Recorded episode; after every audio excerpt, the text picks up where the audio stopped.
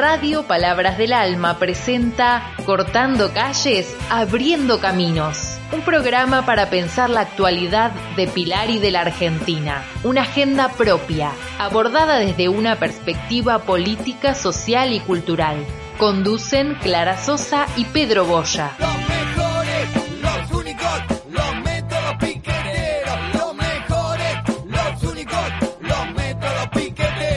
Hola querida oyentada, nos volvemos a encontrar hoy como todos los sábados en nuestro horario de las 11.30 horas para comenzar nuestro programa Cortando calles y abriendo caminos, que transmitimos por nuestra querida radio Palabras del Alma. Conduciremos el programa Clara Sosa y yo, Pedro Boya, y comentaremos los temas que consideramos relevantes y podrían ser de vuestro interés. Les recordamos que pueden comunicarse con nosotros al 11 67 68 61 19. Dicho esto, vamos sin demora a los desarrollos que tenemos preparados para hoy. Un sábado más en Cortando Calles, abriendo caminos. ¿Cómo estás, Pedrito? ¿Cómo están, queridos, queridas oyentes? Último sábado del año, Pedrito. Último sábado del año que hemos pasado eh, lo mejor que pudimos en, esta pandemia, post pandemia, como querramos llamarlo. Bueno, en este caso te quería contar, Pedrito, que ya están, eh, ya está los resultados, el registro de electores eh, de la provincia de Buenos Aires con la con la consulta definitiva de la sección, de todas las secciones de, de la provincia de Buenos Aires. Así que bueno, te paso a contar acá en Pilar, ¿sí? Que votaron el 74% de eh, los pilarenses. Eh, hubo 189.298 votantes, ¿sí? En total, entre ellos eh, votos nulos, votos en blanco. Ahora te voy a pasar a detallar todo. A nivel municipal, ¿sí? Hubo votos nulos 2.213 o sea, votos nulos 2.213. Votos en blanco tuvimos 3.482 votos en blanco en Pilar. ¿sí? Y ahora vamos a eh, contarte desde... eran seis listas, ¿sí? Eh, frente Vamos con Vos, que fue quien menos votos tuvo. Eh, tuvo 6.089 votos a nivel municipal. ¿Sí? que es el Frente Vamos con Vos, es el de Randazo. A nivel municipal estaba Pablo Camacho como, como candidato. ¿sí? Después eh, sigue eh, el partido Unión Celeste y Blanca, ¿sí? de valor, más valores, eh, de Jotom. ¿sí? Ella a nivel municipal 6.209 votos. Eh, después eh, viene el, el frente izquierda. ¿sí? El frente izquierda tuvo 11.309 votos. Bastante bien la izquierda, Pedrito, pero no les alcanzó porque la tercera fuerza fue Avanza Libertad. ¿sí? A nivel municipal estuvo representada la lista por Juan Martín Tito, con 17.754 votos. 17.754 votos. Avanza Libertad. Bastante complicada la cosa. Venimos con estos votos, ¿eh, Pedrito? Preocupa. Preocupan los, los, los votantes de, de este sector de ultraderecha. Después, juntos, 61.788 votos. ¿Sí? 61.788 votos conjuntos y, e ingresan eh, Newspiller, ¿sí? Está encabezada por Newspiller. Y em, el Frente de Todos, eh, 80.454 votos, 80.454 votos, o sea, casi el 45% de los votantes eh, han votado al Frente de Todos, Pedrito. Eh, hasta acá te puedo ir contando y ahora te voy a pasar a contar quiénes ingresarían, ¿sí? Todo en potencial, eh, como concejales. Bueno, Pedrito, y te sigo contando. Entonces, ahora esta vez en porcentaje, ¿sí? El Frente de Todos estiró levemente la ventaja ahora con estos resultados eh, finales y se quedó con el 45%, 45,18 voy a hacer con exactitud, por ciento de los votos, ¿sí? Muy por encima del 32%, 32,86% que cosechó juntos. Y la tercera fuerza, como hace un rato te dije, Avanza Libertad, eh, reunió el 9,46. Ahora vamos a lo que tiene que ver con las bancas. Eh, lo que mm, respecta a las bancas, sí, el Frente de Todo eh, renovaría seis, seis bancas, ¿sí? Juntos renovaría cuatro bancas y Avanza Libertad dos bancas. Entonces, Frente de todos, si ingresarían los seis primeros votantes, serían Santiago Lauren, Daniel López, que actualmente está a cargo de la Dirección de Adultos Mayores, es un médico, Eva Molina, que es la secretaria de las mujeres, políticas de género y diversidad sexual, José Molina, que estaría renovando banca, Paula González, ¿sí? Eh, que es la secretaria de Desarrollo Social, y Roxana Pombo, sí, que Roxana Pombo estaría renovando también banca. Todos ellos por el frente de todos. Ahora juntos ingresarían Sebastián Nuspiller, ¿sí? Eh, Adriana Cáceres, Flavio Álvarez y Michelle Alarcón. Eh, Sebastián Nuspiller ya fue concejal un tiempo, después en la época de, de se fue, a Nación. Adriana Cáceres era diputada y pasó ahora a ser concejala. Eh, Flavio Álvarez eh, renueva y Michelle Alarcón es nueva, ¿sí? Nuevita, nuevita, digo nueva porque no la conocemos, no sabemos mucho. Eh, estaría buenísimo para que te pueda investigar un poco más. Y por Avanza Libertad ingresaría Juan Martín Tito y Solana Marchesán. Así que bueno, eh, quedarían entonces las bancas del frente de todo, a los que ya te nombré, eh, quedarían em, Iván Giordano, Silvio Rodríguez, Claudia Pombo, Miguel Gamboa, Victoria Machado, Valeria Domínguez y Juan Pablo Roldán, ¿sí? Eh, así que bueno, Pedrito, esto es todo lo que tenemos. Quiero agradecerte a vos en lo personal, porque sos un compañerazo de lujo. Eh, hemos, hemos quedado solos en esta época del año porque, bueno, Carlita eh, ha tenido eh, muchísimo trabajo a nivel personal. Nosotros, yo también, pero bueno, no quería dejar de esta, esta hermosura de, programa que, que nos da la alegría cada sábado. Y bueno, esperemos que el año próximo podamos hacerlo presencial eh, para volver a, a disfrutar como lo hacíamos en la biblioteca Palabras del Alma. Cariños a todos. Hasta el año que viene.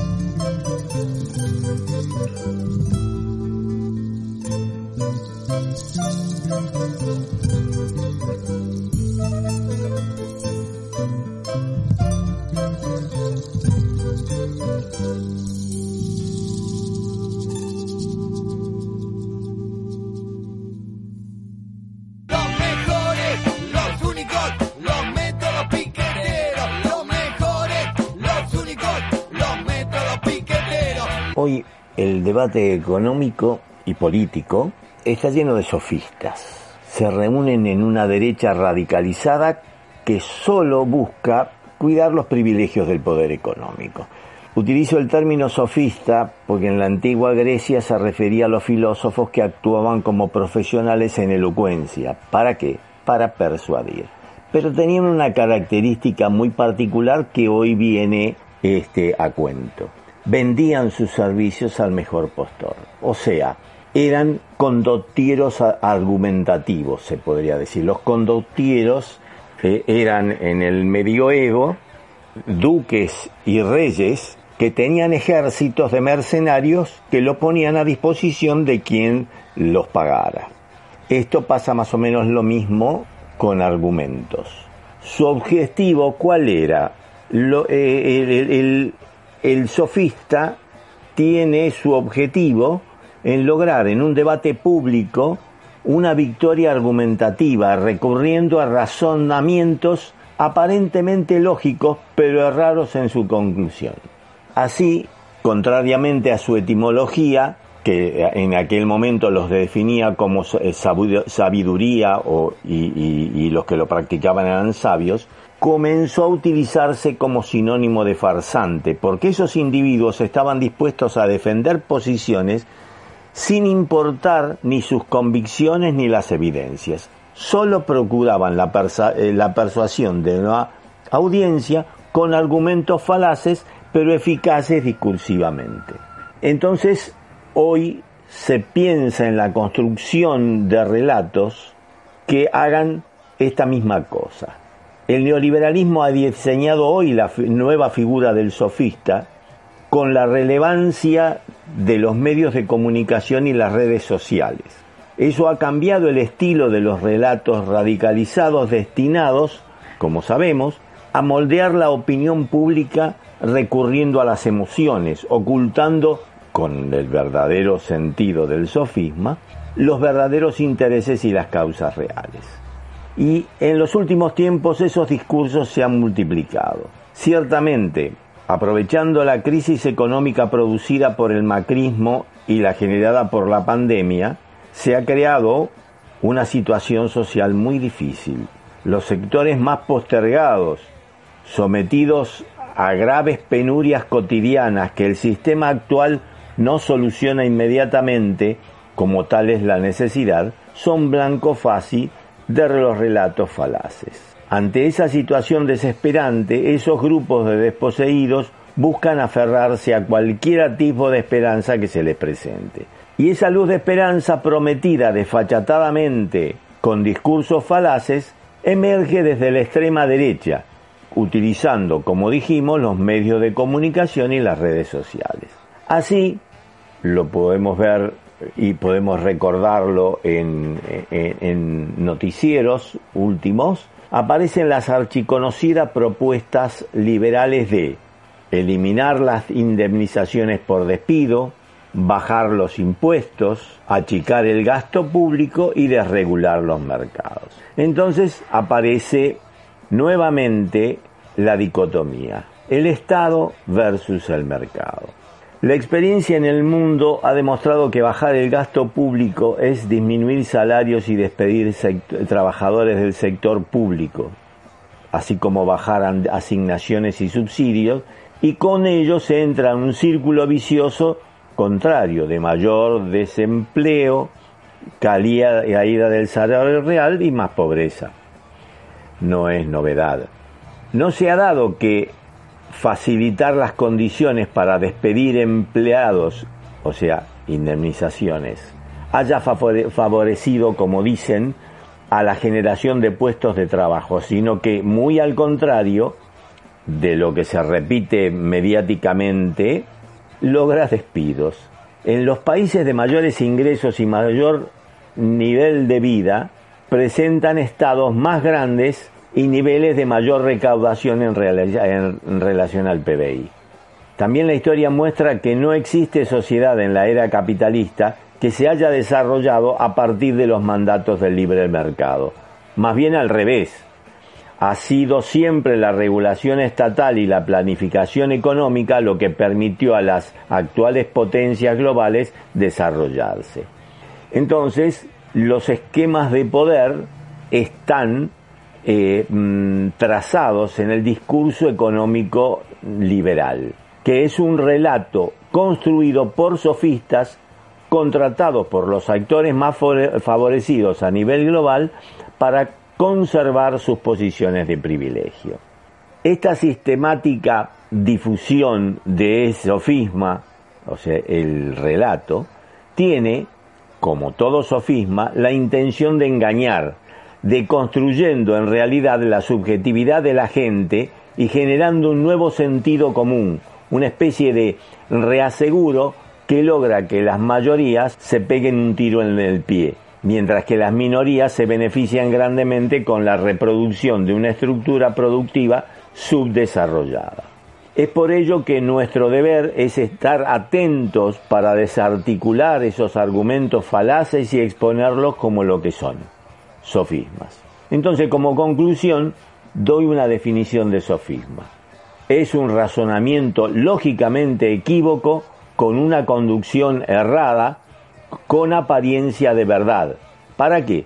Para defender algo y confundir al interlocutor o al auditorio en un debate público.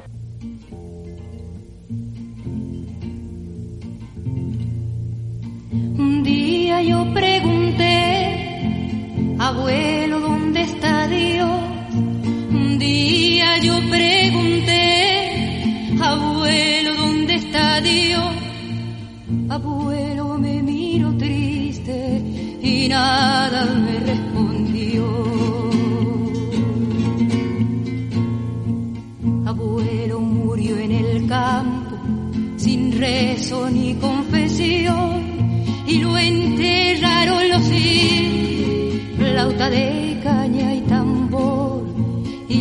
lo enterraron los hijos, flauta de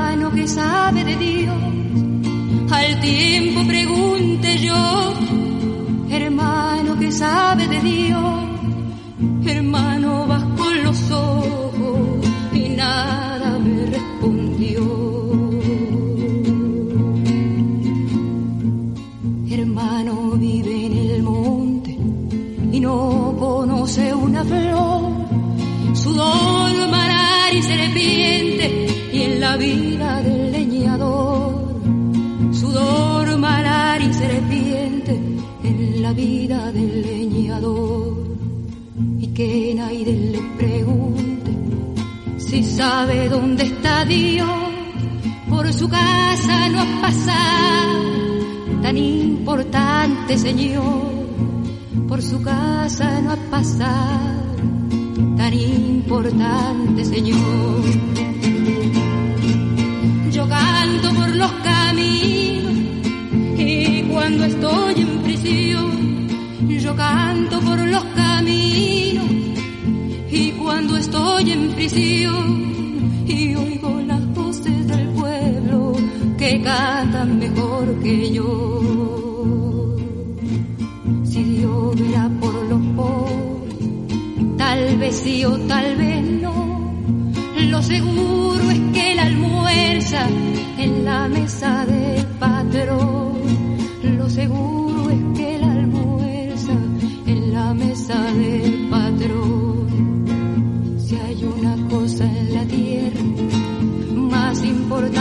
que Dios. Y es que nadie escupa sangre para que otro viva mejor. Y es que nadie escupa sangre para que otro viva mejor. Los mejores, los únicos, los métodos piqueteros. Los mejores, los únicos, los métodos piqueteros. Amigos, este ha sido el último programa del año. Fue un año con muchas dificultades, puesto que la pandemia nos hizo improvisar y ensayar modalidades operativas de radio que, por lo menos en mi caso, desconocía. Fue difícil para mí sostener un programa político sin las novedades de los últimos días de cada semana, puesto, puesto que nuestro material debía abarcar a lo sumo los sucesos del miércoles, con lo cual lo sucedido entre el miércoles hasta el sábado de la puesta en el aire quedaban sin cobertura. A la semana siguiente había que elegir entre todo el fárrago informativo ocurrido durante ese lapso, teníamos que elegir los temas que trataríamos en la semana. Si bien las noticias fueron muchas, eran muchas, nosotros tenemos también nuestras preferencias. Siempre hemos elegido los temas de gran interés político. Por otro lado, como no contábamos con la información de cuál es el perfil de nuestros oyentes, no tuvimos manera de saber si los temas seleccionados interesaban o bien, cosa que podría darse, no gustara la modalidad con la que se encaraba, ya sea por demasiado elevada o demasiado simplista. Por eso, para el año próximo, pensaremos en alguna estrategia que permita conocer un poco más el perfil de nuestros oyentes, siguiendo los consejos de los entendidos en el tema. Tendremos que buscar, con la siempre inestimable ayuda de Gus, los recursos tecnológicos que lo hagan posible, siempre teniendo en cuenta los objetivos básicos del tipo de programa que pretendemos hacer. También debemos considerar que quizá, si el COVID lo permite, volvamos a la modalidad de transmisión presencial, con lo cual la estrategia deberá ser acorde. No quiero terminar esta locución sin expresar mi enorme agradecimiento a mi compañera Clarita Sosa que, con gran esfuerzo personal y sacrificio familiar, pudo aportar sus columnas por lo general a tiempo. Finalmente, yo, Pedro Boya, debo agradecer a todos y a cada uno de los que, de un modo u otro, hicieron posible que el programa saliera al aire. Y fundamentalmente, debo agradecer a ustedes, nuestra oyentada invisible. Nuevamente me despido de ustedes deseándoles un esperanzador año 2022. Gracias. Caballo de la rúa y empiezan a desfilar. La burocracia tira agua y no nombra ni la carpita. La herramienta piquetera no quiere que se repita. Los mejores